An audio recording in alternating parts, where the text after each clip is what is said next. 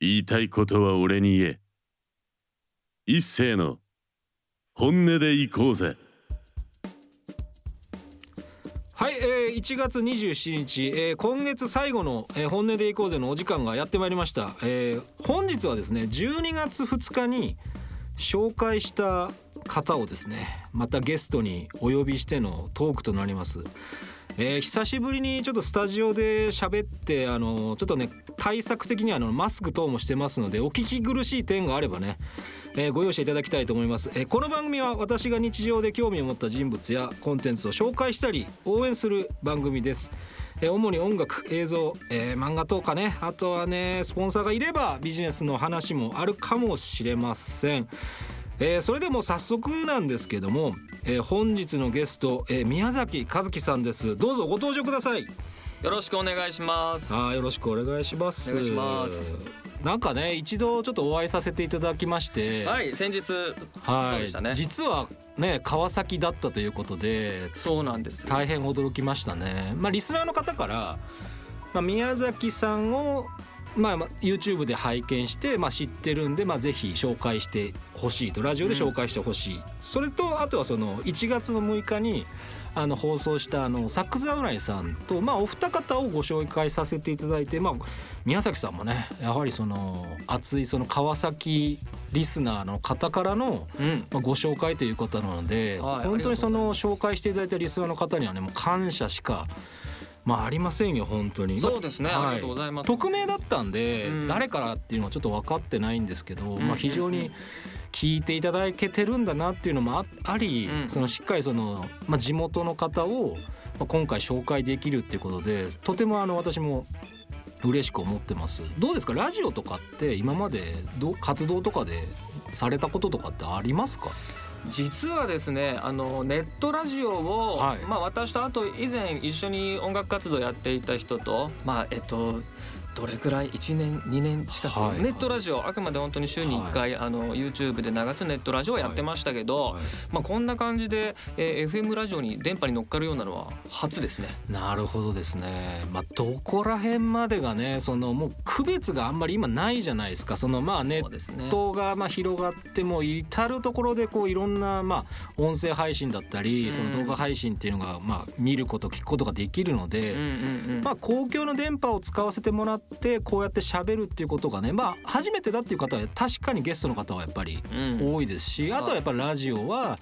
まあ、音楽やってる方はね非常に相性が良いですね。やっぱり音音楽をその聞くきっかけがラジオだったりとかっていうのはやっぱり私なんかも若い時ありましたから、まあ、非常にそういう方もね聞いてらっしゃればいいなというふうに思ってますので、本日はまた最後まで、えー、ぜひよろしくお願いします。こちらこそよろしくお願いします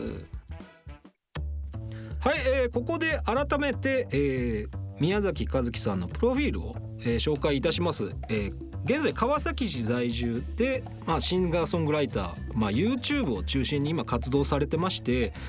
なんとですね現職の、まあ、高校教師、まあ、数学を教えてらっしゃるということでそうなんです。割とだから聞いてる方とか、うん、あの YouTube 拝見されてる方なんかも、うん、あの歌詞で数学みたいな感じが 僕は結構率直に感じた部分もありまして。はい。あだからすごい面白いなっていうところがねあの感じるところではありましたけども。そうですね、はい、実際メディアっていうかまあそうあの YouTube にしろ SNS にしろ一切その辺の仕事の話はもちろん出してなくって、はい。はいだからまあ数学、うん、まあ別にじゃあ理系ガチガチの理系かっていうと決してなんかそんな人間でもなくて、まあ、本が好きだし、うん、映画も好きだし、はい、結構文文学寄りな文学好き寄りな数学教師。なるほどなるほど、うん、やっぱだから勝手な思い込みなんですよその見てる側の。はいはい。なんかその歌歌ってる人とかって結局アーティストとかってどっちかというとあの文系とかそっち寄りでしょみたいな感じ、勝手な思い込みなんですそうですよね。そうそうそうそうだからそういう部分ではそういったその予想を完全に裏切っていただいたんでああもう本当いいいいと思いました。本当にこれは素晴らしいなと思いました。あとはあのお便りを、はい、あのいただいてるのでまあ感想のお便りからちょっとあの読み上げさせていただきます。ありがとうございます。恐縮です、えー、はい、えー、匿名希望の方から、えー、初めてメッセージを送ります。宮崎さんの曲はまあ、歌詞が暗い印象なのですが歌を聴くとなぜか元気づけられた気持ちになります、えー、これからも活動頑張ってください、うん、これが一つ、えー、はい。応援のメッセージ含めて来ておりまして。嬉しい。はい、あとラジオネーム、えー、飛べない鳥さんからえー、初めまして。宮崎さんの曲 YouTube で拝見しております、えー、気分が塞がった時に聞くと少しホッとした気持ちになります普段歌を作る時や歌われる時に意識することあれば教えてください。緊急事態宣言も出ておりますので一斉さんも宮崎さんも健康第一でお過ごしくださいという。ありがとうございます、ありがたいですね。本当こういう貴重な、はい、ありがとうございます、はい。本当ねあの伊勢さんにもお伝えしたんですけど、はい、お便り来なければ捏造しようかなって あの一勢さんにも内緒で書メール送ろうかななんてちょっと思ってたくらいですけど、おかげさまでありがとうございます。わかりました。あのしっかりとあの熱いメッセージいただいてますので、うん、はい、まあ、ありがとうございます。はい、まああのまあここでいくとやっぱりその質問としては、はい、あの普段歌を作る時、まあ歌われる時にまあこれ2つなんですけど、まあ、意識することあればね、教えてほしいということなんですけど。えっともう一つしかなくって、はい、基本的には無理に作んないことですね。あのもう最初からずっとそれ心がけてて、はい、結局嘘歌っても絶対共感は得られないと思ってるんですよ。で基本的に聞く歌う僕も人だし、うん、で聞く人もまあ人だし。はいやっぱそこを無理に作ったらバレるっていうところがあるんで基本的に湧いて出てきたらその場でメモするその場で作るっていう習慣ができていて。もうだから今基本的には毎日歌作りはしています。そうですか。はい。だから一番多いのは移動時間ですかね。とかお風呂の時間、トイレの時間、あとまあでも一番多いのはやっぱ電車かな。もう毎日メモしてます。へそれキーワードだけの時もあるし、文章の時もあるしやっぱ習慣なんですねやっぱりあもうこれ本当に高校時代からの習慣でもうもうたまりにたまってるですね歌は。だからいわゆるなんか視線とか曲線とかいう順番的に言うと僕は完全に歌詞から書くんですけど、はい、で歌詞ができて曲がつかなかったらもうそれは放置っていうかまたそこに無理に音を作りたくないっていうかなんか偉そうなこと言ってますけど全然いやいやいや。あのただの本当あれなんですけどね自分のちょっとしたこだわりなんですけど、えー、っていう作り方でやっているのがまあ作り方の意識してることですかね、はい、だからやっぱりその無理はされてないわけじゃないですか、まあ習、はい、習慣になってるわけですよね、はい、だからやっぱりその結構そのいろんなそのラジオやってた時も、まあ、質問とか来た時にやっぱどうやって続ければいいんですかみたいな感じとかも結構あったんですよ、音楽とかに限らず、まあ、習慣でどうやってこうみんなあの自己啓発系の本とかもあるじゃないですか。はいはいはいなんか習慣、ね、こうなんか悪い習慣をやめていい習慣をどうのこうのみたいな本とかいっぱいあるじゃないですか。ありますね。だから習慣づけするまでが結構みんな大変なんで、だからやっぱりそこを知りたいって方もいますけど、でやっぱりよく言われるのが。まあ、無理はしないってことですよ続けられるやり方で続けていきましょうねみたいな、はい、だからまあ目指すものって結構みんなどこを目指すのかっていう当然目的とか目標はあると思うんですけど、でもそこがねやっぱりあまりにもこう今の現実と乖離しすぎてても、うんうん、まあ、そこに達成できてない部分でその自分も結構追い詰めちゃったりするし、ね、嫌になる人って結構ね私も見てる限りまあ知ってる人たちでも、うん曲作りは今はちょっとこう休んでますとか、まあ、ちょっとやめてますとかまあそのやっぱり作りたい時に、まあ、作ればいいやっていうふうに思ってますし。そうですね、はい、あの大成する人ってあの大体みんな好きだから続けてるんだろうなって、ずっと思ってるんで、はい、まあ、僕もそういう意味でも無理せず、はいはい、ただまあ相手に届くようにっていうところを心がけた時にも無理しちゃいけないなっていう、まあ、そこですかね。わかりましたまあやっぱりそこをもう意識してまあ意識してっていうよりはもう無理しないということで、はい、あの活動はされてるってことですね。そうですね。はい。はい、で今もほとんど YouTube もうほとんど YouTube で、以前はライブを結構頻繁にやっていて、えっと本当それこそ月2くらいでやっていたのがもうでもかれこれ数年前になっちゃいますね、社会人になって数年間くらいかな。なるほどなるほど。はい。当時ずっとお世話になっていたあのライブバーがあって、まあ、そこの店長が気に入ってくれて「うちでやれうちでやれ」って言ってなんか向こうからずっと連絡が来て、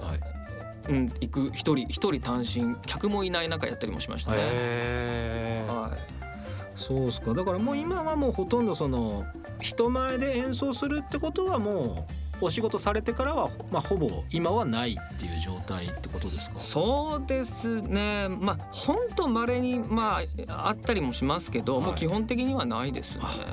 なるほど、ね、今でもうさっきも言ったように YouTube でもう動画をもう上げて、まあ、曲を作ってだ出していくと。そうですね。あちなみにどれぐらい時間かかるんですか？そのもう映像まあ当然ビデオもあの宮崎さん動かれて、まあ、演奏されてるまあ弾き語りのものでミュージックビデオになってると思うんですけど、はい、あれって制作前大体どれぐらいの時間かけられてますか？時間としては。でもそこも、えっと、そんなに長くはかけていなくて、はい、えっと、3時間くらいですかね。なるほどなるほど。ただ、まあ、その3時間で取りきれない時はもう3時間追加みたいな感じでそれ以上はもうできないですね、はいはいはいはい、声も変わってきちゃうし、はい。で指も痛いしあ何回ぐらい一曲で歌われるんですか？その収録の時って。えもうお恥ずかしいですけど、はい、えもう4 5 0は歌ってるんじゃないですか？すごいですね。そうだから本当声は前半と後半で全然声が変わりますよね、はい。はい、本当はね一発で取れって話なんですけどああいうのなんかああの今流行りのファーストテイクとか的なねそうそうそう。すごいなと思いながらいつも聞くんですけど、あのファーストテイクって、確かにまあファーストテイクなんだろうけど、うんうん。それまでにリハはないのかって話なんですよね、はっきり言って。確かにね。だっていや普通に考えればですよ、はいはい、まあそこでリハしてなくてファーストテイクだったとしても、はい、そこに来るまでにやってるだろっていうふうに僕なんか思っちゃうんですけど。それこそ僕じゃないけど4 5 0取って51発目の可能性もありますもんね。そうそうそうそう。だからとりあえずこうの喉潰さないとかコンディション整えるために発声とかちゃんとそのウォーミングアップしといて、はい。さあ行くぞっていう形でのまあその一発撮りだったら、はい、まあ確かにファーストテイクはテイクなんですけど、うん。でそれは本番だから、リハはあっても別に悪くないんじゃないのっていうことを、なぜかこのラジオでなぜかそこに突っ込むという感じになってますけど。怒られちゃうい。やいやけど率直に思いますよ。だって完成度が高いのはそのやっぱそのプロの凄さっていうのがすごくあるんでそこは別にあたあの当たり前とかじゃなくてあすごいなというふうに思いますけど、だってね宮崎さんで4 5 0回やっての結果として一つの動画を作られる。はい、でファーストテイクだって、プロの方々、一線で活躍されてる方々が、まあ、一発撮りだと、うん、いやそれはだからそのやり直しはしないけど、それまでに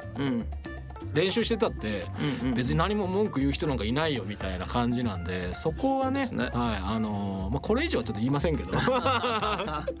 そう。で YouTube 見ててあの、はい、宮崎さんの動画見てた時にその、はい、呼び呼び方、はい、そのドラえもさんっていう呼び方をされてるのがちらちら散見されたんですけど、このお名前ってどこから来てるんですか？えっとどこから来てるかっていうと以前本当に実はこうやってインターネット載せ始めたのってもう高校生、はい、高校23年生くらいの時からかな。もちろん、その時 YouTube じゃなかったんですけど、えー、むしろあったのかな。なかったぐらいの時に載せていた時のハンドルネームが「ドラえも」で、もうそこには何の意味もなかったんです。あのなぜならもうどうしようもないただの高校生だったんで。なるほどね、でそこから始まって、その先ほどお伝えしたその,、あのライブバーの店長が、お前せっかくだから本名でやれと。あのなるほど。そんな名前でね気をてらったことするんだみたいな感じで本名にしようと。でも僕恥ずかしかったんで。まあねわかりますよ。でアルファベットにとりあえずしようかなみたいな。そっかそっか、あれそのコメント欄をちょっと見た時に、はい、その方もなんかニコニコとか動画とかで、はい、まあ、音楽をアップされてたような感じのお名前とかそういうことを書いてたんですけどニコ動とかもやってたんですか？あでもニコ動はやってましたねそういえば。そうですか。だけどそこで関わった人もいるのかな。でも本当はその細々とです。むしろ、もうこれも違う名前だったかもしれないですけど。はいはいあそうですね。思い返せばやってみました。そうか。やっぱりそうですね。動画配信とかになるとその YouTube とかも一番のスタートって2005年とか、うん、あやっぱそうですよね。そうですね。日本でどこまでいつドーンと来たかちょっと分かんないですけど、うんうんうん、まあ、大体2005年6年ぐらいから始まって、うんうんうん、でニコ動とかも大体その近しい感じだったかもしれないですよ。はい、やっぱコメントがねそのリアルタイムっていうかその動画にコメントがそのリスナーが打てるとか視聴者が打てるってことで、ニコ動結構面白いコンテンツではあったんですけど。そうですねだから最近ね昔はそういう住み分けされていたけど最近ちょっと一時期より下火かな？そうですね。そんな印象ですけど、ね。はい、そうですね。関わった人も言ってましたね、うん、あやっぱり私がいなくなってうまくいかなくなったんでちょっとざまみろって感じですねっていうのは 誰とは言わないですけど結構発信力のある方がそう自分の動画ではそういうこと喋ってましたね。自分がいなくなった後にそこの組織とかうまくいかなくなるとやっぱり俺がいなきゃダメかみたいなそんな感じの気持ちになるんで、まあ、そういうの結構性格悪いかもしれないですけど。まあでももしかしたら もしかしたら YouTube の急成長が目覚ましくてちょっとねあの陰った可能性もありますけどね。そうですね。ニコ動はニコ動ですごい面白いですからね、はい、だからその人曰くニコ動の面白さは、うん、そのクオリティが高くないことだって言ってたんですよ。ああなるほど、ね、だからその、突っ込むそのリスナー見てる側がコメントで突っ込む。それでそのコメントになおかつまた別の人がコメントかぶせてそれが面白いんであって、その動画のクオリティを高くするとかその品質を高くするってことにそもそも目標を置いてなかったはずなんだけどねっていう話をされてたんですよ。だから YouTube とは全然その方向性が違うっていうか、ね、YouTube は動画単体としてクオリティをまあ一つのいいいいものを作っていく、でコメントはねやっぱりその SNS なんでまあ一応コメントはできる機能はついてるけどそこがやっぱ主じゃないですよね。ニコ動はどっちかっていうとみんながこうワイワイこう突っ込み合うそのなんかネット文化の本当にそういう感じの良さを、まあもう面白さとしてやってたんだけどなみたいなふうに言ってましたね。そう僕もそういうのが好きで最初ちょっと手出しましたね。けどいいですよね。その発信する場所がちゃんと見つけて、うん、こういうことやろうああいうことやろうっていうのは、うんうん、本当にすごくそのミュージシャンとか創作活動やってる方は、うん、すごく大事なそのなんでしょうこうスキルじゃないですけど、うん、やっぱり何にもなんかただねなんかその道端で歌ってるっていうだけよりもはるかにその引っかかりの可能性って特にあるわけじゃないですか。そうですね。だって結局このラジオに来ていただいたのも YouTube 見てた方がこの人すごくいいな好きだなっていうことで、うんうん、わざわざ私のラジオの方に、まあ、紹介で送っていただいて、まあ、こういった形でお話ができることになったので、だからやっぱりその犯人はやっぱ狭めないで、やれることをねや自分がやれそうなこと無理せず、まあ、ちょこちょこやっていけるっていうのが結構、うん、あの活動としてはやっぱ基本、アーティストの方とか特にね大事なんじゃないかなっていうふうにははい、勝手に思いますけどね。とてもいいパスをいただいたのかもしれないんですけど、はい、そうそのお話のあれでツイッターもつい最近あの解説しまして、ね、あの本当い今更かいって感じなんです収録直前で気づきましたよ僕も、ね、やばいとかで宮崎さん、うん、始めるとはちょっと聞いてたけど いつかは聞いてなかったなと思ったら最新の動画のところにリンクが貼ってあったんで、はいはいはい、これですよみたいな。あの基本的に SNS って本当に嫌いというか苦手で。いらっしゃいますよそういう方も。ですよね。いらっしゃいますいらっしゃいます。あの人とのつながりをそんなに求めるっていう感覚があるんです、はい。はい、だからまあずっと昔からその類のものはやってこなかったんですけど、はいまあだからその辺のネガティブさが多分全部歌に出ちゃってるんだろうなっていう気はしますけど、ね、でも自分の世界持ってる人って SNS なんて正直いらないんですよ、うんうん、ただそのコミュニケーションとしての SNS じゃなくて、うん、まあ、自分の活動を、まあ、少しでも広げようっていう意味で、うん、まあ、SNS をまあ活用していくっていう手段はありだと思ってるんですよね。だからそればっかりになるのはちょっとやっぱり本末転倒の部分がありますけど、でもまあやっぱりそこをやっぱり僕もそうなんですけど、僕はどっちかというとこう情報収集、まあ、映画が好きだとか漫画が好きだとかそういう人たちを、まあ、こう情報収集する意味でツイッター始めてたんで,、でそれからまあラジオ始めてそのままラジオの、えー、アカウントにして、今こうこの番組の発信とか、まあ、お便り募集しますみたいなことをやらせていただいてるんで、まあこれからもねあのぜひよろしくお願いしたいと思います。それではあの宮崎さんの方からねあのご自身の曲の紹介をお願いしたいと思います。はいえっ、ー、と今からあの黄色い街というこれ本当に10年近く前に作った歌かな。で初めて YouTube に載せた歌だと思うんです、はい、なのでまあちょっといろんな意味であの思いの強い歌なんですけど、はい、まあ、ちょっとそれを改めて撮り直しましたので、はい、ぜひ聴いてください、えー、宮崎和樹で「黄色い街」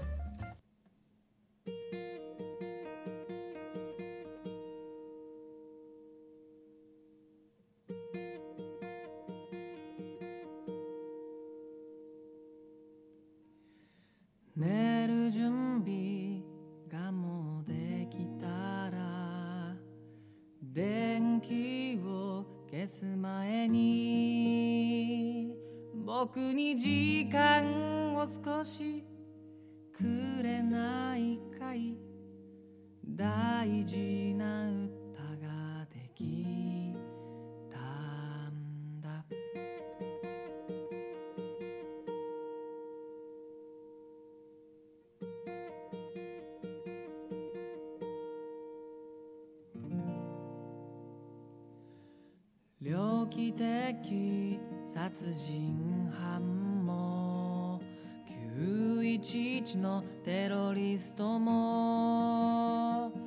悪魔の子ではなく人の子だという僕らは何を憎もうか。思う手では愛を掲げても匿名の世界では表現の自由を盾に人は人をあざける。僕らは何を変えようか。僕らは水かけろんと分かってても話さなきゃならないことがたくさんある。そのどれ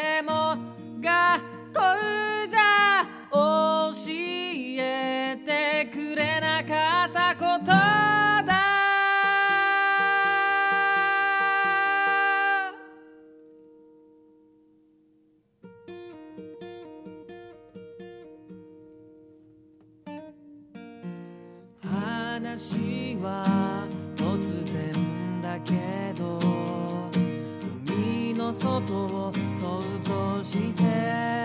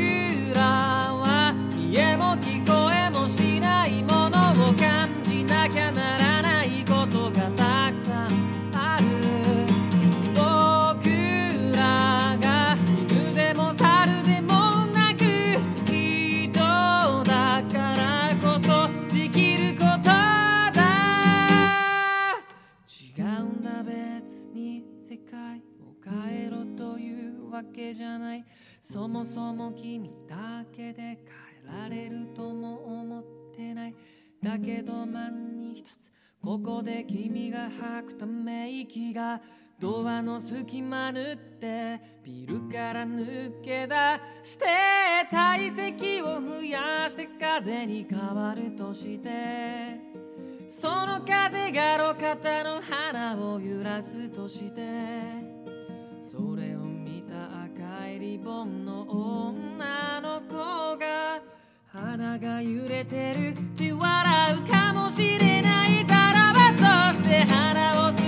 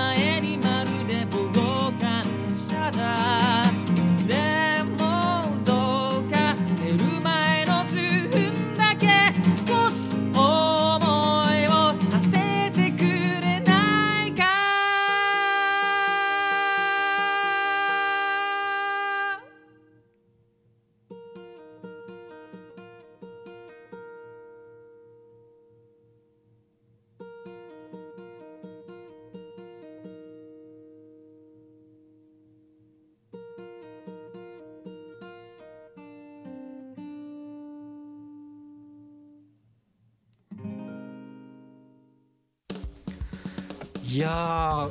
何回ぐらい撮られたんですか？えー、4 5 0は撮る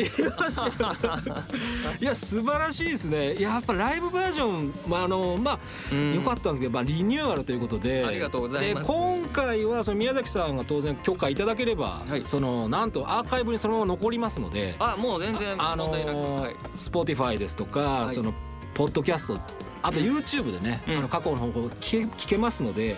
これはまた宮崎さんの曲も一緒にあのセットでね、はい、ぜひ聴いていただきたいと思います。よろしくお願いします。はい。でそして、えー、この番組ではねお便りも、えー、募集しております。えー、ミュージックバンカーのあのウェブサイトを検索していただいてラジオページラジオの番組一覧にね宛先のリンクがありますんでねそこから送ってください。えー、あとですね、えー、ツイッターの方は、えー、本音でいこうぜと調べていただければ、えー、アカウントありますのでゲストの方の告知ですとかそういった情報も、えー、やっております。ぜひ、えー、フォローの方よろしくお願いします、えー、宮崎さんどうですか？ラジオもう本当にこういう久々に出ていただいたと思うんですけど、うん、どうですか？いや楽しかったですね。いやよかったです。あっという間でしたね。はい。そうなんですよね。割とこうしっかりこう2人でキャッチボールしてると、うん、意外に時間が経つのは早いもんだという感じなので、はい、まあ今後はその活動としてはどうですか？告知と、まあ、何かありましたらぜひ言っていただきたいんですけども。えっ、とですねまああのさっきも言いました通りツイッター始めましたんで、はい、あのあれなんて言うんでしたっけ？フォローかな？あフォローね。とあと YouTube もなんか、えー、と登録してもらえればと思うのと、はい、あとライブを改めて最近したいなと思ってます、はい、だからなんかそんなお誘いの声とか、はい。あともう一つあのなんかドラム叩いてくれる人とか、はい、なんかピアノを叩いていただけるような人ピアノ弾いていただけるような人、はい、もしいたらちょっとご連絡いただければなんか楽しいことできそうだな、はい、そうですね、はい、この関わった人たちもいると思うんで、うん、そういうことでね今後活動もねまたさらに盛り上げていきたいそんな感じでございます。それでは、えー、今週はここまで。それでは生き延びてお会いしましょう。ありがとうございました。ありがとうございました